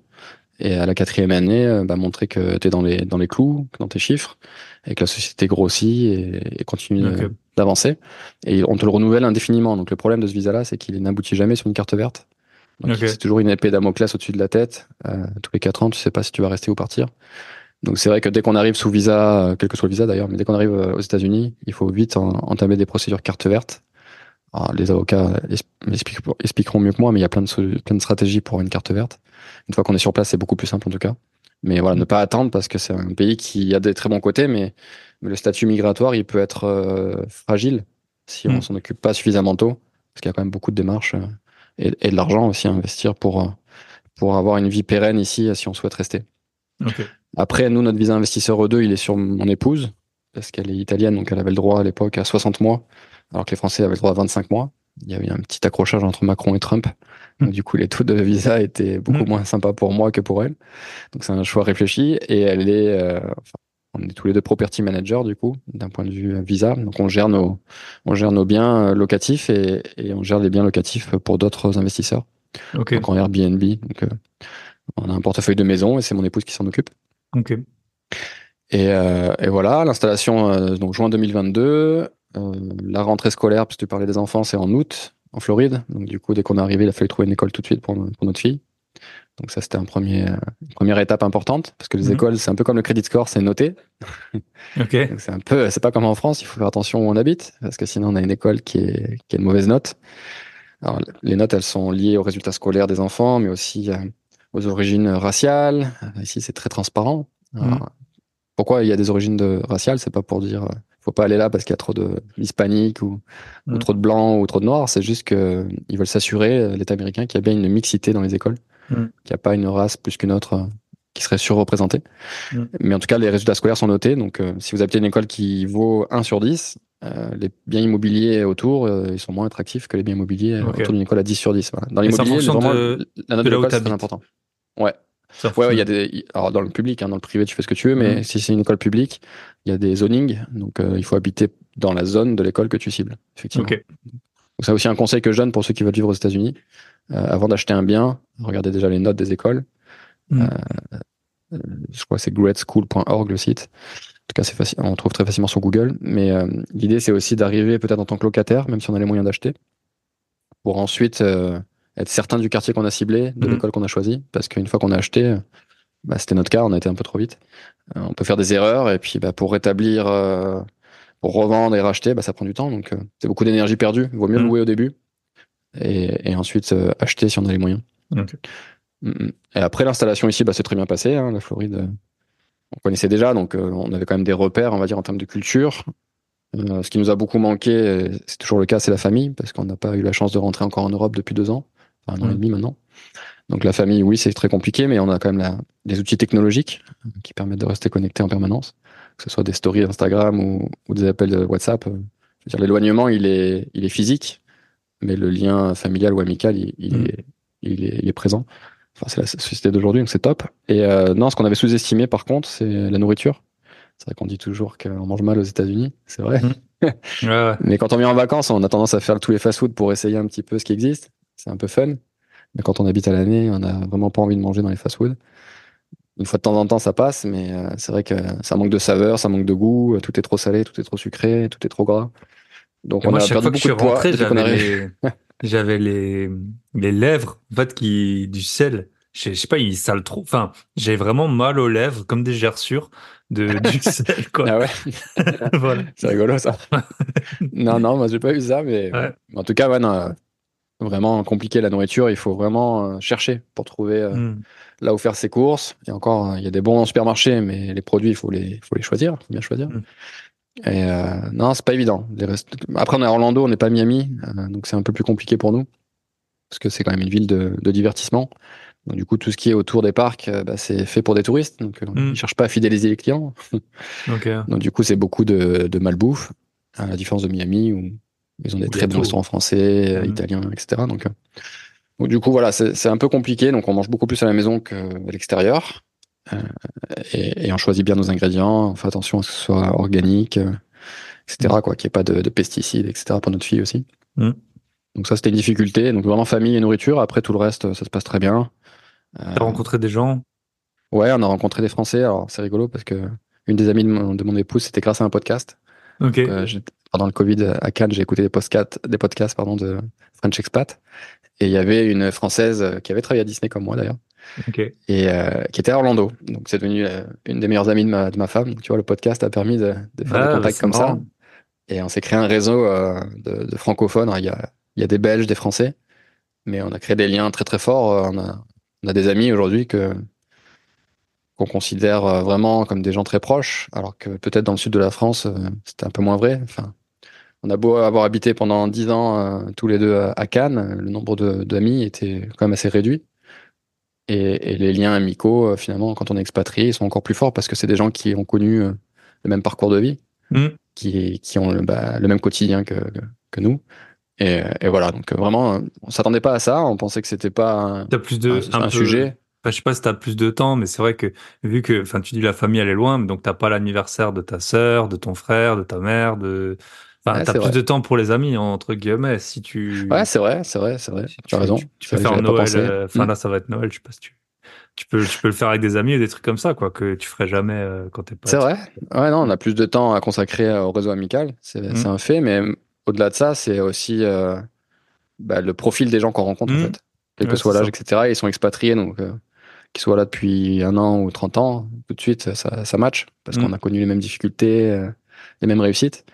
Et euh, c'est vrai que les Français euh, de, de l'étranger, bah, c'est des gens qui ont un bon état d'esprit, euh, qui sont pas du tout dans le côté, euh, je sais pas comment on peut dire ça, mais Aigri, c'est ça. Là. ouais, ouais, je cherche, je cherche un autre mot, mais ouais, c'est vrai que C'est vrai que l'autre fois, on avait une discussion avec ma compagne, c'était les Français, ils ont l'air, dès que t'en vois en dehors de France, ils ont l'air super épanouis. Même toi, tu vois, t'as l'air super épanoui. c'est vrai que c'est ouais. Bah, je regarde quand même la télé française hein, parce que Donc, donc voilà. je regarde euh, l'équipe TV, et news de temps en temps. Mais euh, c'est vrai qu'on voit une différence culturelle qui est frappante. Ouais. Et, et voilà, bah, moi j'ai toute ma famille et tous mes amis qui sont encore en France, donc euh, Mm. j'ai toujours un lien là-bas. Mais c'est vrai que euh, en France, malheureusement, je sais pas, on pourrait faire un podcast de trois heures là-dessus, mais Ouais, bien sûr. la France a tout, a tout pour elle, mais les gens sont quand même assez, ouais, assez aigris. C'est un peu dommage. C'est aussi pour ça qu'on part, hein, d'ailleurs. Bah ouais, ouais c'est pas. Enfin, moi ça. personnellement, la mentalité française, à la fin, ça me tapait un peu sur le système et j'avais fait le tour, donc euh, j'avais besoin d'autre chose. Ça aurait été, ça aurait pas été les États-Unis, certainement, on serait parti ailleurs. Mm. Quand on, Et voilà. puis, euh, Quand on est jeune et en santé, je pense qu'il faut pas trop hésiter. Voilà, c'est ça. et je pense que, quoi qu'on dise, c'est pas parce que tu pars que peut-être tu reviendras, peut-être tu reviendras pas. Si tu reviens, c'était pas forcément un échec. C'est, c'est un peu, euh, voilà, c'est pas, faut pas voir euh, l'expatriation forcément comme un truc, euh, pour toujours. Peut-être ça l'est, peut-être ça l'est pas. Peut-être que tu vas Ouais, changer. ouais, pays. bien sûr. Bah, c'est le jour de notre départ euh, à Cannes, notre voisine, Amélie, si elle nous écoute. Elle est venue nous dire au revoir et elle avait les larmes aux yeux, c'était émouvant.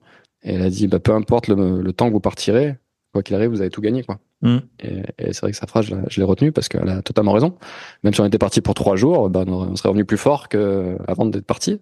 Yes. Même s'il y a s'il y a des fi- difficultés, c'est comme ça qu'on rebondit, c'est comme ça qu'on apprend, c'est comme ça que. Mhm. Enfin voilà, il faut sortir de sa zone de confort et l'expatriation, c'est une épreuve. hein. Mhm. Il y a des côtés positifs, mais la première année pour nous, elle a été compliquée quand même parce que tout change. Et Bah, c'est ça. Voilà, il y, a, il y a beaucoup de dépenses, mais même euh, en dehors de, de, de l'aspect financier des choses, faut puis tu peux un peu comprendre en que t'es pas en question. vacances, tu quoi. te dis, ouais, est-ce que j'ai fait le bon, bon choix? Ouais. Ah là, J'avais quand même une situation où je gagnais très bien ma vie en France. En tant que CGP. Donc, euh, on repart à zéro et, et voilà. Pour les gens qui se posent la question des fois, est-ce que je quitte mon travail, je suis fonctionnaire, j'ai un CDI, etc. Honnêtement, ça vaut rien un CDI, une fonctionnaire. La vie, elle- on en a qu'une et moi, ma vision des choses, c'est qu'il faut, si on a un rêve, il faut le poursuivre et il faut, faut mettre en place une stratégie pour l'atteindre. Euh, Carpe diem, c'est très bien, hein, mais euh, c'est pas une vision moyen long terme. Profiter de Mhm. l'instant présent, c'est pas s'accomplir soi-même. Donc il faut, voilà, faut poser le pour et le contre, choisir la bonne destination. Mais euh, partir, en tout cas, c'est pour mieux revenir. Mais je sais déjà que les États-Unis, ce sera pas pour la vie, et ma femme aussi le sait très bien. L'Europe nous manque, mais euh, on reviendra beaucoup plus fort. Et, et notre fille, elle aura aussi appris l'anglais, elle aura Mhm. plus de chances pour sa vie professionnelle plus tard. Et voilà, il y a que du positif à partir, vraiment. Ok. Bah, top.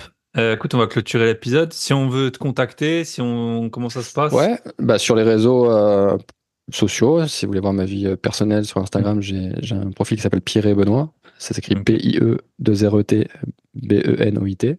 Ok. Et autrement, si c'est des Français d'Amérique qui veulent me contacter euh, pour la partie euh, CGP, sur LinkedIn, Benoît Pierret, donc j'ai un profil en ligne. Et, et autrement, euh, sur Twitter aussi, j'ai un profil également, je suis assez actif. Donc, euh, Pierre et Benoît, vous le tapez un peu partout sur Google, je pense que mes profils vont sortir. Et pareil pour l'immobilier, si vous avez envie d'acheter euh, en Floride, parce que je, je suis agent immobilier à Orlando, mais je peux vendre sur l'ensemble euh, de l'État de Floride, n'hésitez pas à me contacter. Euh, il faut quand même, on l'a pas dit tout à l'heure, mais pour la partie financement, pour les expats, enfin pas pour les expats, pardon, pour les, les étrangers, il faut quand même 30% d'apport. Donc, euh, pensez pas que, que la banque américaine va vous prêter les yeux fermés. Il faut quand même 30% d'apport et, et un bien moyen aujourd'hui en Floride rentable, euh, ça vaut euh, à minima 250 000. Donc s'il n'y a pas 75 000 de côté, ça sert à rien que vous me contactiez parce que je vais vous donner des mauvaises, euh, des mauvaises nouvelles. Donc voilà, c'est plus l'époque des subprimes malheureusement, on peut plus acheter des biens comme des baguettes. Ok. Donc voilà, il faut, il faut un minimum d'apport. Ça marche. Bah, merci beaucoup pour ton temps. Je te souhaite des joyeuses fêtes. Et puis, bah, Ouais, si, je passe, si je passe par la Floride, je viendrai te voir. Ouais, bah, avec plaisir, on est là, on bouge pas. Allez, à bientôt. Bonne fête à bye tous. bye. Ciao. Merci Thibaut, au revoir.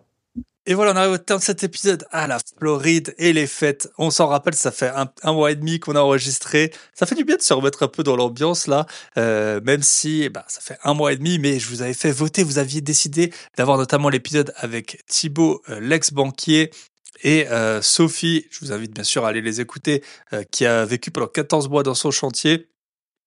Euh, en priorité, donc voilà. D'abord, je vous ai fait diffuser ces deux, premiers, et puis maintenant euh, celui-là. Ça fait du bien la Floride. J'ai adoré mon voyage que j'ai pu faire là-bas. Je vous rappelle, si vous voulez qu'on vous accompagne, Michel et moi, on a ouvert trois créneaux. Les trois premiers arrivés seront les trois premiers servis, les trois premiers à nous écrire. Euh, vous pouvez parler avec nous de vos projets d'investissement, euh, ou alors bah, vous pouvez prendre des renseignements sur le club dans lequel on a 100% de réussite. Euh, on peut pas faire mieux. Et beaucoup ont fait moins bien, ça c'est sûr. Euh, donc voilà, vous allez sur clubinvest.fr et je vous rappelle, mes livres sont sortis, euh, notamment mon livre Immobilier locatif rentable, votre itinéraire vers la liberté. Vous allez sur Amazon, vous tapez Bye Bye Patron et euh, vous avez accès. Ils ont été mis à jour euh, dans il y a, y a quelques jours ou euh, quelques semaines. Vous avez toutes les dernières infos. Je vous souhaite une très bonne semaine. Prenez soin de vous, prenez soin de vos proches et surtout, prenez soin de vos gros billets. À très bientôt. Bye bye.